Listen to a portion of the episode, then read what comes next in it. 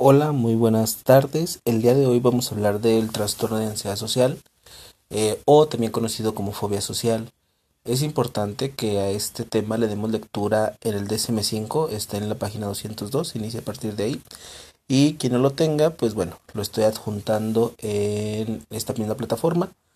para que le puedan dar de lectura. Eh, aquí hay que tener en cuenta, al hablar de este trastorno de ansiedad social, que es un trastorno que muchas de las veces no es diagnosticado como tal, se puede llegar a confundir con otros e incluso se puede llegar a, confundir con que la persona puede llegar a ser muy tímida o muy cohibida. O bien, en algunos de los casos, hay gente que es muy tímida, que es muy cohibida, que, o muy retraída, que comúnmente algunos los diagnostican con trastorno de ansiedad social, cuando realmente pues no cumple con los criterios como tal para que le demos este, este diagnóstico. Em, eh, los criterios de diagnóstico debemos de entender eh, de, de que la persona o el usuario que va a ir a acudir con nosotros va a ser una persona que probablemente puede llegar a tener una vida eh, aparentemente social. O sea, no va a ser una persona que va a estar retraída en su casa, no va a ser una persona que no va a querer salir al mundo, no, va a ser una persona que sí va a tener una rutina fuera de su hogar, que va a estar cumpliendo con ciertas actividades, eh, que dentro de ciertos grupos donde encuentre confianza, como lo puede ser la familia, los amigos, los compañeros de clase o de trabajo, pues aparentemente no va a tener nada de, de, cohibido o nada de, de timidez o no va a presentar signos de ansiedad eh, o miedo a realizar ciertas actividades. Entonces, eh, es por eso que insisto, es un tema que puede llegar a cierto punto a generar una confusión. Eh, hay que entender que en este punto, el, o bueno, el primer punto de los criterios de diagnóstico, nos va a estar hablando que la persona va a tener miedo o ansiedad a ciertas situaciones o una o varias situaciones sociales en las que él se va a tener que ver inmiscuido a un juicio por otra persona o que lo examine otra persona y por lo tanto en el siguiente criterio este pues la persona va a tratar de evitarlo o no realizarlo. Entonces, ¿a qué nos referimos con esto? Bueno, la persona va a tener cierto comportamiento o cierta actividad como les digo, aparentemente normal, aparentemente estable. Sin embargo, va a haber ciertas actividades o ciertas situaciones que la persona va a preferir o no enfrentarse a ello. Eh, aquí, por ejemplo, eh, debemos de entender que este trastorno, hablando ya un poquito del desarrollo, se puede ir viendo desde la pubertad, los 8, 9, 10 años, a, más la vida adulta. Claro, también en los niños se llega a presentar. Este, sin embargo, en este punto, la mayoría de los casos inician a partir de la pubertad y desde ahí vamos a empezar a notar que la persona va a ir observando o se le va a ir observando que ciertas actividades en específico, específicamente sociales, no va a querer realizarlas en público o con gente que no sea de su absoluta o total confianza. Eh, ¿A qué nos referimos con eso? Tal vez la persona va a decir, es que sabes qué, yo no voy a hablar frente a, un grupo en clase o cuando iba a exponer, este, fue tanto el nervio o fue tanta la ansiedad que no me quedé paralizado o me quedé en shock. Eh, o fue tanto el miedo de imaginarme lo que podía suceder o de lo que podía pasar al yo estar exponiendo que preferí este faltar o, no cumplir con esa actividad. Eh, las personas también van a estar, digamos, a, no realizar otras actividades, como tal vez es el comer en público, el hay gente que, por ejemplo, no corre en, espacios públicos, o sea,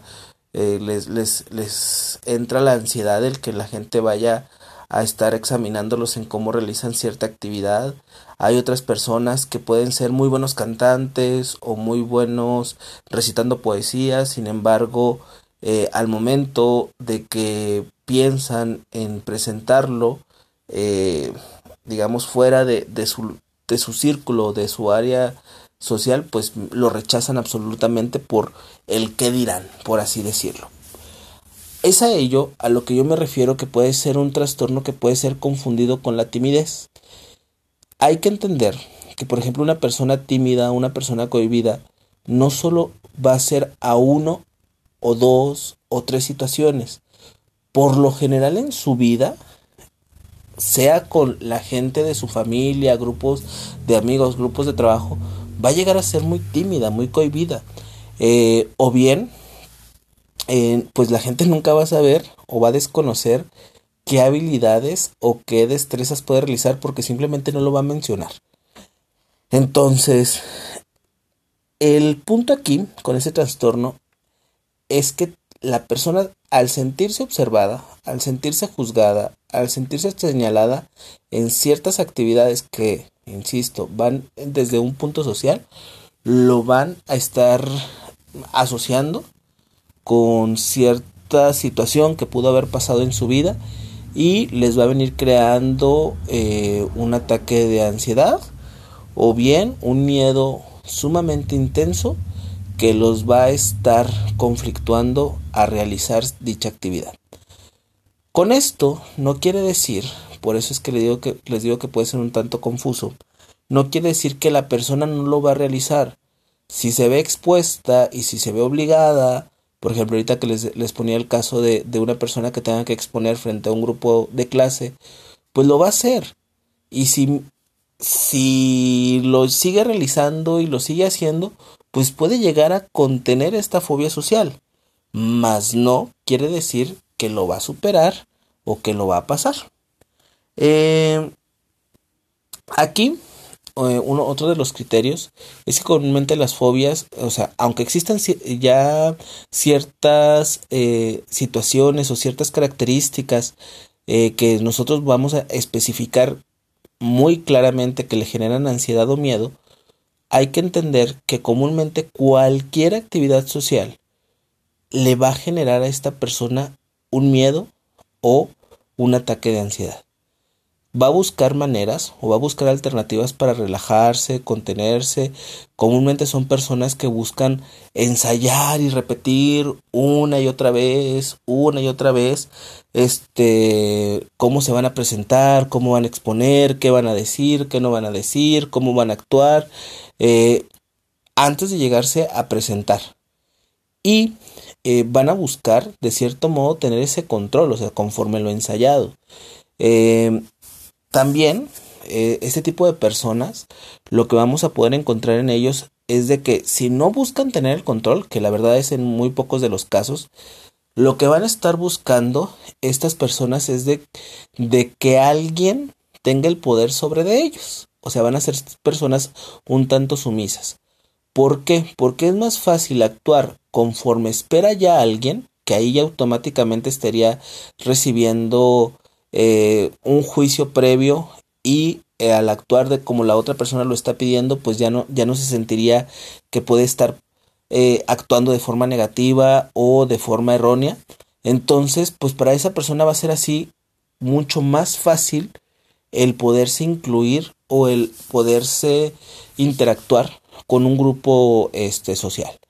Si aquí ustedes lo buscan, eh, probablemente dentro de su grupo social o familiar, ya sea ahorita en la universidad o en años anteriores como la secundaria eh, o preparatoria, lo que ustedes pueden observar es que existen ciertas personas que buscan seguidores eh, que buscan entablar o que buscan tener este contacto con ellos a través de una forma de amistad, pero sin embargo lo hacen más con el objetivo de que al momento de que se les sea juzgados o al momento de que se les sea señalado, pues sean señalados de una manera positiva.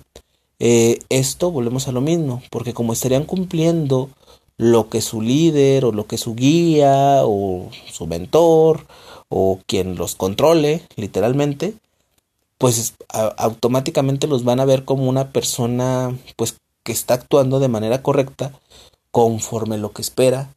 pues en el grupo donde está interactuando o en el grupo donde lete eh, esas personas hay que entenderlo comúnmente van a estar evitando esas situaciones, como ahorita yo les decía, el tener que exponerse, el tener que hablar, el tener que realizar ciertas actividades y lo van a tratar de evitar siempre. Van a buscar tal vez motivos, van a buscar tal, tal vez hacer actividades que no tengan que ver con ellos. Este, y por lo tanto pasar desapercibidos. A estas personas vuelvo a lo mismo. Les gusta pasar desapercibidas, no les gusta llamar la atención. Entonces, si aquí la persona, el día de mañana vemos que una eh, persona que eh, le guste figurar o le gusta ser el centro de atención y nos habla y nos dice, ¿sabes qué? Cada vez que tengo eh, que hablar con mis suegros, por ejemplo, me pongo muy nervioso y no sé qué hacer. Aquí nosotros tenemos, por eso siempre les digo que es importante el, la entrevista inicial. Pues hay que entender o preguntar que cada cuando, o más bien ve a sus suegros, eh, cuál es el temperamento o la percepción de, de él de sus suegros. El, y también, incluso que tendría que ver con otro criterio, desde hace cuánto está teniendo esta relación con ellos. ¿Por qué? Porque si el este nervio o ansiedad, en dado caso, cumple con el criterio de que ya tiene más de seis meses, pues pudiésemos considerarlo como un posible trastorno de ansiedad social, si cumple con los demás criterios. Sin embargo, si no cumple con ello, o sea, si es menor a seis meses, o nos dice que el papá es muy estricto, que es este, eh, es conocido dentro de, de, su comunidad como una persona muy difícil de manejar, pues obviamente va a tener nervio y obviamente va a tener ansiedad, porque pues al final de cuentas, por muy buena persona que sea, o por muy buen partido que sea para, para la hija, o para el hijo en dado caso, este, pues va a estar ahora sí que un tanto complicado. Entonces, por eso es que les digo, dentro de los criterios sí hay que poner mucho hincapié y mucha observación de que la persona realmente, insisto, en primer caso, que sea muy específica en qué actividades no va a realizar eh, o huye o no desea realizar. Este también que se presenten los criterios de la ansiedad, este tema ya lo vimos anteriormente, o bien que se presente un miedo, pero como les decía en la clase de fobias específicas, que este miedo los llegue a paralizar, que este miedo los, los detenga a no realizar ciertas actividades, eh, aún, aunque con ello tenga que eh, no, no cumplir, digamos, con sus labores o no cumplir con sus amigos o con su familia y pueda traer una consecuencia negativa para ellos entonces o alejarse de, un, de una consecuencia positiva. Eh, entonces, eh, dentro también aquí volvemos a lo mismo, el individuo, em, un criterio, perdón, que se me estaba pasando, es de que la persona no va a querer mostrarse ansiosa o no va a querer mostrarse nerviosa. Eh, comúnmente va a ser personas que, con ese trastorno de ansiedad social van a ser pacientes o usuarios que vamos a ir viendo que van a tener un temperamento, o sea, lo que vamos a observar lo van a poder controlar, o sea, ya saben cómo controlar su respiración, ya saben un tanto eh, cómo moverse o, cómo dialogar, este, para no verse expuestos del todo. Eh, van a hablar ellos más sobre una sintomatología interna eh, dolores de estómago, eh, mareos, cefaleas, náuseas, em, pérdida, digamos, temporal de, de, su realidad. Em, que bueno, insisto, este tema ya lo vimos en, en, hablar de la ansiedad. O que puede decir, ¿sabes qué? Pues por fuera estaba hecho todo un temple, pero sin embargo por dentro tenía un miedo, un pavor a que las a que me a que la gente se diera cuenta que yo me estaba sintiendo mal. Entonces no es tanto el miedo a que las cosas les, les, les salga mal. No. Es más un miedo a que la gente los juzgue a través de lo que estén haciendo, aun aunque lo hagan bien o aun aunque aunque sea la primera vez que lo vayan a realizar y pues tengan este derecho a fallar, por así decirlo. Si se sienten juzgados, si se sienten observados, pues la persona ahí va a estar este, limitándose. Este criterio, el siguiente, que vamos a mencionar un, poquito ya más de manera no tan eh, profunda, ya lo vimos. El miedo o la ansiedad son desproporcionados a la amenaza real planteada por la situación social y al contexto sociocultural. Eh, lo veíamos con las fobias específicas eh, que les decía yo. Bueno, por ejemplo, poniendo el ejemplo que anteriormente les decía, si la persona va apenas conocer a su suegro eh, o a su suegra, porque en este caso son más mujeres y pueden llegarle a tener más miedo a ella. Este, y es la primera vez y ustedes ya escucharon hablar que es una persona muy complicada o muy de, muy difícil manejo, que nadie le agrada, que valora o atesora mucho a sus hijos, este, que anteriormente a su yerno o, o nuera las trató muy mal hasta quiso que se alejara, pues obviamente pues la ansiedad y el miedo va a ser proporcional, o sea, podré ser muy buena persona, pero sin embargo, pues me espera algo muy complicado. Sin embargo, eh, en este punto, si hablamos de que la persona diga, ok, no solo mi suegra, no solo mi suegro, sino también un nuevo empleador o exponer frente a un grupo o hablar con un profesor o hablar con una persona para que sea mi amigo o compañero o que podamos realizar actividades juntos, le genera esta preocupación y piense, ¿sabes qué? Es que hablando de miedos, de mm, va a decir que qué volado soy o que como o que soy muy sobre eh, o sea que estoy sobrepasando los límites, va a pensar que la estoy acosando o va a pensar que estoy em, interesado en ella y pues no, solo la quiero de amiga eh, y me va a estar juzgando y me va a estar señalando y me va a decir que qué ridículo soy o que qué patético soy. tipo de miedos al final hace que la... Insisto, no lo haga o lo evite. O busque maneras, insisto, donde medio pueda controlar su ansiedad eh, por ejemplo, hablar de esta, de esta cuestión de que, de que busque a alguien que le guste, pues tal vez no va a llegar buscando ligársela a la persona, sino tal vez va a decir, pues bueno, me siento más seguro pensando en que puedo ser su amigo que puedo ser su compañero, y de ahí, pues bueno, ir generando confianza. Ya si pasa después eh, que existe una relación, pues ya será ahora sí que obra de Dios, pero si no, este, pues vamos a, a tener que este, continuar siempre como, como amigos. Entonces, este, y va a existir esa frustración, porque la persona va a desear eh, o va a anhelar tener una relación, sin embargo, nunca se va a atrever o muy difícilmente se va a atrever a revelar sus sentimientos o emociones por miedo a que se le juzgue tal vez como una persona patética o como una persona este que no, no cumple con las expectativas de, lo que la otra persona está buscando. Eh, entonces, el,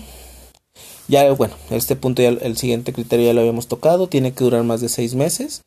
Eh, con seis meses un día ya podemos decir que probablemente se presente el criterio que cumple con ese criterio de diagnóstico no, volvemos a lo mismo. No, no por cumplir ese criterio ya vamos a darlo por hecho. No, tiene que sumar los otros criterios para que nosotros podamos ahora sí que diagnosticar de manera total y definitiva eh, ese trastorno. Eh, el miedo, la ansiedad o la evitación causan malestar clínicamente significativos. Eh,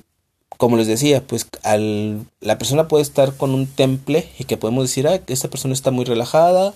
o esa persona pues sí se, nota un tanto nerviosa, pero lo sabe manejar. Sin embargo, las repercusiones ya físicas, pues ahora sí probablemente puede presentar gastritis, puede presentar colitis, puede presentar mareos, eh, puede llegar digamos a tener estas cefaleas o incluso migraña este puede tener problemas de insomnio, eh, tienen problemas este, incluso alimenticios, entonces eh, lo que hace que a la larga, si se, si se ve enfrentada a tener que repetir esta acción y no se acostumbra o no logra tolerar esta eh, fobia social que está presentando, pues clínicamente se va a presentar un malestar somático que lo puede llegar a, a, a, ser algo crónico y pues traer peores complicaciones. A lo que decíamos también con un deterioro social o laboral, eh, era lo que les decía. pues tal vez por este miedo, por esta ansiedad, pues nunca puedan tener una relación o una pareja, por el que dirán, o por lo que más bien piensa que la gente va a decir, o puede perder oportunidades de trabajo o, por, oportunidades de crecimiento dentro de la empresa o donde, donde labore, porque aunque sea la persona más preparada, aunque sea la persona que, que tenga interés incluso de, de, ocupar ese puesto, pues no lo va a buscar porque se vería expuesta a nuevas experiencias, salir de su zona de confort y pues digamos que puede verse, o sea, puede volverse a ver, a verse, eh, puede volverse a ver en una situación donde va a estar juzgada, donde va a estar señalada y pues va a decir, no, pues bueno, yo cumplo con ese perfil de tener este puesto, pero sin embargo prefiero mantenerme al margen o mantenerme este a distancia y no no, no, no realizarlo, o sea, no, no verme expuesto. Entonces mejor me quedo en este punto, mejor me quedo en, en, en, este nivel en el que me encuentro y pues ya, a ver si me llegan a observar, si me llegan a, a considerar, pues tal vez vuelvo a lo mismo, van a aceptar eh, eh, ese trabajo este, después de evitar, de intentarlo evitar, pero lo pueden llegar a aceptar si la gente es muy persistente y si empiezan a haber comentarios negativos. Como ellos quieren cumplir con la sociedad, pueden aceptar o afrontar ciertos retos, este, que pueden ser muy satisfactorios, que lo pueden estar buscando ellos de manera interna, este, pero sin embargo, pues muchas de las veces lo aceptan bajo una presión. Em, bueno, dentro de los criterios que se encuentran son los que les digo que no voy a permitir que me pongan en examen, pero los tenemos que señalar. Eh, el miedo o la ansiedad no se va a explicar mejor por otro trastorno, como el trastorno de pánico o el trastorno dismórfico corporal o el trastorno del aspecto autista. Eh, estos tipos de trastornos eh, pueden llegar a ser presentar una sintomatología similar que se puede llegar a confundir en el aspecto autista, pues la persona va a estar evadiendo o va a estar no teniendo una interacción social, no porque eh, lo quiera, sino porque, bueno, tal vez aquí van a estar más hipersensibles a los ruidos, a los sonidos, eh, al contacto en algunos de los casos. Entonces van a estar evadiendo, pero porque existe esta explicación. En este caso, volvemos a lo mismo, en el trastorno de ansiedad social, lo que va a presentarse es de que ellos sí quieren tener esta relación o sí quieren tener esta interacción muchas de las veces, pero lo que les detiene más es el juicio que va a haber sobre de ellos o la crítica que puede haber sobre de ellos, no porque sientan algo que los limite a poder integrarse. En el trastorno de pánico, eh, la diferencia más específica es que en el trastorno de pánico no existe aparentemente un detonante, o no existe un criterio que los haga tener este ataque de pánico. Sin embargo, en el trastorno de, ansiedad social, pues sí lo va a haber. Y es el detonante, va a ser justo esta actividad o esta observación o va a ser esta interacción social que los va a estar limitando. Entonces, este, ahí es importante, por eso les digo que, tomen lectura, porque eh, tenemos que encontrar lo del diagnóstico diferencial vienen varias este, trastornos que se pueden llegar a confundir. Entonces, eso sí les pido que les dé lectura a ustedes y si alguno de estos trastornos no los llegan a entender, pues bueno, eh, me lo hagan saber para explicárselos de manera pues mejor. Este, y pues bueno, lo, lo puedan ahí checar porque probablemente viene en el examen. Eh, y bueno, el miedo y la ansiedad no se pueden explicar por otra enfermedad, como el Parkinson, obesidad, desfiguración debido a la quemadura o lesiones. Eh, ¿Por qué? Comúnmente estas personas, cuando digamos que en su actuar, antes de que se presentaran, eh, por ejemplo, el, trastorno de, eh, la enfermedad del Parkinson o una desfiguración debido a una quemadura o lesión, pues las personas, digamos que su interacción social era lo esperado, por no decir lo normal, lo esperado. Sin embargo, cuando ya presentó con las sintomatologías de Parkinson o la desfiguración eh, corporal, eh, pues se va a entender de que ya existe un motivo o ya existe alguna situación por la cual la persona ya no va a interactuar. Este, con estos casos, pues bueno, pues hablaremos de que solo existe una evitación social por la enfermedad de Parkinson, por la obesidad, por la desfiguración. Eh, ahorita yo que les decía, por ejemplo, dentro de las actividades que yo he visto que la gente no quiere realizar, que era el correr en público, eh, y aquí hablamos de la obesidad, no es, no, no es tanto porque, porque sí he visto gente que dice no quiero hacer deporte o no quiero ir al gimnasio porque la gente me va a ver y porque la gente va a decir que estoy muy gordo o gorda y que qué estoy haciendo y que mejor me vaya a mi casa a comer. Sin embargo, volvemos a lo mismo. Aquí hay un problema de autoestima, donde la persona va a querer adelgazar, este, sin embargo, pues aquí hay otros criterios que entran, que insisto, tendría que ver más con la autoestima, que le va a estar haciendo que evite o no cumpla, eh, pues digamos, con sus objetivos o deseos a realizar de manera social. En estos casos, pues bueno, se trabajaría con ellos tal vez de una manera eh, diferente, más bien se va a tener que trabajar de una manera diferente, donde tendrían que aceptarse, tendrían que este, reconocer, eh, pues digamos, la enfermedad o la desfiguración que, están teniendo y que poco a poco se vayan desensibilizando de los juicios o los prejuicios que pueden llegar a recibir, este, para que puedan tener una interacción social, pues lo más natural o lo más em, sana posible, que volvemos a lo mismo, no tendría nada que ver con un trastorno de ansiedad social. Eh, y pues bueno, el otro criterio que, que, les digo que no, no me gustaría que lo mencionaran en el examen, o más bien que no les voy a pedir que lo mencionen en el examen, el miedo y la ansiedad eh, no se puede atribuir a, un, a una sustancia, eh, llámese droga, llámese medicamento.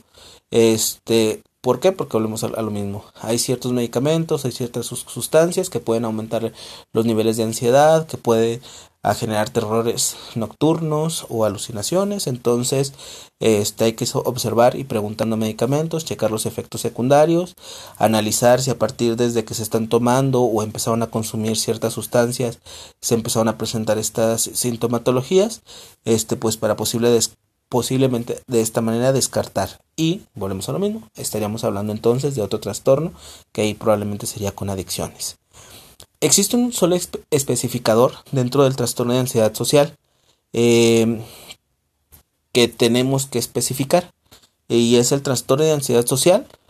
solo de actuación. Em, aquí básicamente estaríamos hablando que se va a limitar a que la persona hable o actúe en público. Eh, básicamente esto va a incapacitar su vida profesional eh, digamos, un alumno que estudió en la normal, cuatro años, este, que su anhelo o su deseo fue estar siempre frente a un grupo,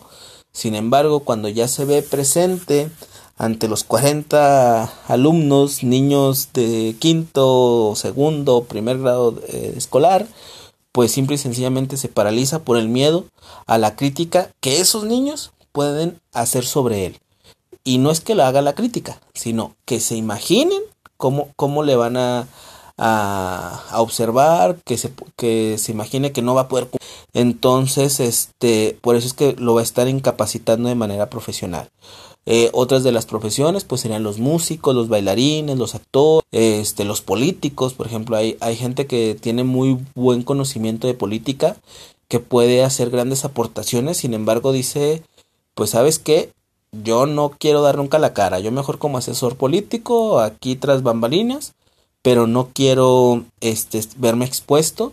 Y este, de esta manera, digamos, se puede proteger. Eh, aún, aunque su deseo sea, a manera interna, este, o tal vez dentro de su círculo de confianza lo puede llegar a mencionar, pues de que si quiere encabezar eh, un acto político o, eh, o bien llegar a cubrir un puesto de funcionario público. Este,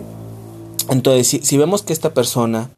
le está teniendo complicación en su área laboral, o sea que no la pueda realizar, tenemos que hacer esta especificación, que es un trastorno de ansiedad social solo de actuación. Si ya vemos que tiene que ver más que la persona dice, no, pues es que Mm, se me dificulta eh, iniciar conversaciones con gente nueva eh, o desconocida, no es este criterio. Si la gente nos dice es que no me gusta comer en público o en restaurantes porque me van a observar y me van a juzgar o me van a señalar, no entra dentro de esta especificación. Si nos dice la persona este que que eh, por ejemplo que, que en su trabajo no es que tenga que explicar pero pues bueno a veces tiene que hablar en público y se le dificulta sin embargo lo hace mal o manera torpe, pues tampoco entraría eh, dentro de este criterio. ¿Sí? Eh, como les decía anteriormente, que, hablé un poquito del desarrollo y curso, este trastorno se va a empezar a presentar a partir de los 8 15 años de edad. Este es cuando debemos de recordar, o, bueno, creo que ahorita deben de estar viendo esos temas o lo van a ver, que la de adolescente es cuando se empieza a dar cuenta de que la gente los va a estar juzgando y los va a estar señalando y se van a sentir ahora sí que los centros del mundo. Por lo tanto, van a sentir todas las miradas y van a sentir todos los prejuicios sobre de ellos y por lo tanto, a partir de ahí, si no saben controlar o manejar esta ansiedad, pues va a ir creciendo y los va a ir limitando en realizar ciertas acciones o en, realizar ciertas funciones. Eh, en adultos sí se pueden llegar a presentar, o sea, sí pueden iniciar en adultos que, que se logre ver o, total, o, desarrollar de manera completa. Este, porque eh, la persona, volvemos a lo mismo, si en, si en su momento, eh, por ejemplo, aquí lo vemos en Parras, que existen muchas de las veces que quien estuvo contigo en primaria te va a acompañar a secundaria, posteriormente a, a, secundaria prepa y hasta que se topan en, en la universidad, que ya digamos casi son mayores de edad, pues se dan cuenta de esta situación donde pues siempre tuvieron a los mismos compañeros, siempre tuvieron este mismo convivio y cuando se rompió eso resulta que, oh sorpresa, no lo pueden dominar. Si dura más de seis meses, repito ese, ese criterio de diagnóstico, pues ahora sí que podemos considerar un posible trastorno. Em, ¿Qué más les puedo decir de aquí? Eh, em, mm,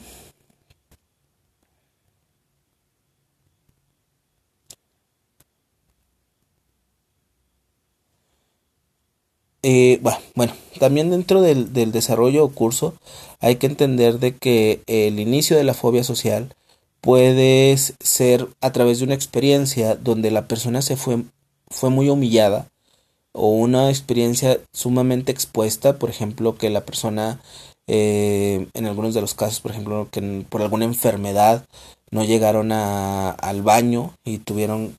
ahora sí que hacer sus necesidades este, y un grupo lo, lo humilló, lo evidenció,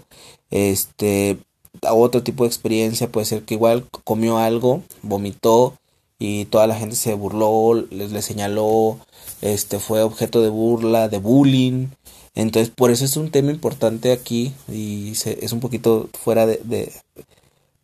del tema de, de, la clase, pero sí es importante cuando observemos que existe, si se van a la, a la psicología educativa, la importancia de atender el bullying,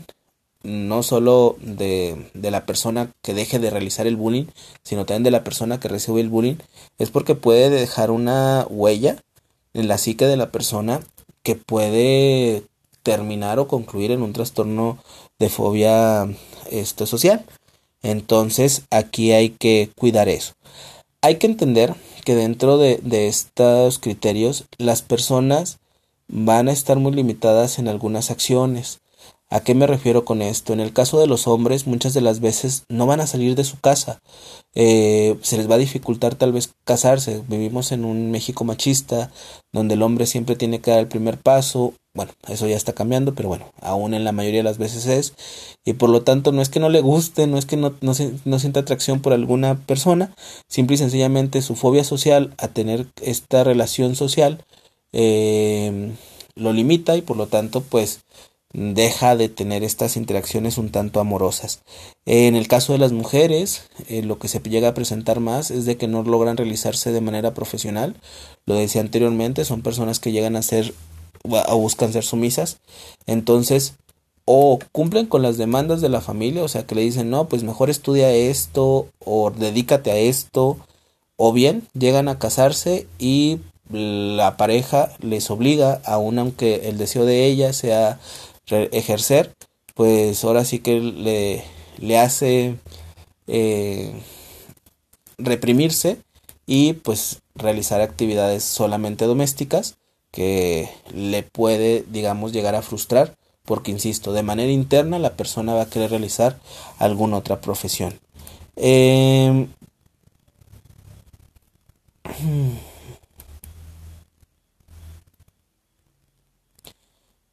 ¿Qué más le puedo comentar de aquí?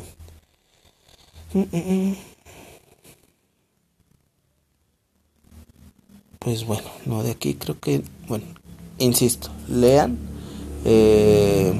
lo del DSM5 porque pueden ahí surgir algunas dudas. Eh, entonces, eh, Espero que con esto que hemos hablado eh, quede un poquito más claro. Sé que queda la parte del diagnóstico diferencial de este tema.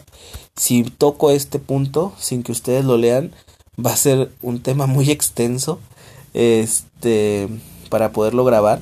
porque es uno de los trastornos que más diagnósticos diferenciales presta. Eh, tiene más de 10. Entonces es importante que ustedes les den lectura a ellos. No les estoy encargando de tarea tal cual que me entreguen un reporte de ellos, simplemente nomás les estoy pidiendo que lo lean y que me hagan llegar a la brevedad si les quedó duda de alguno este de los que están aquí mencionados para poderles dar este una explicación o una solución de a su duda o a su inquietud. Entonces, pues bueno, por mí va a ser todo lo que les pueda mencionar en este en este audio. Eh, Estoy para cualquier duda, estoy para cualquier aclaración. Y bueno, nos vemos en el siguiente tema. El siguiente tema va a ser agorafobia. Este, y espero hacérselos llegar lo más pronto posible.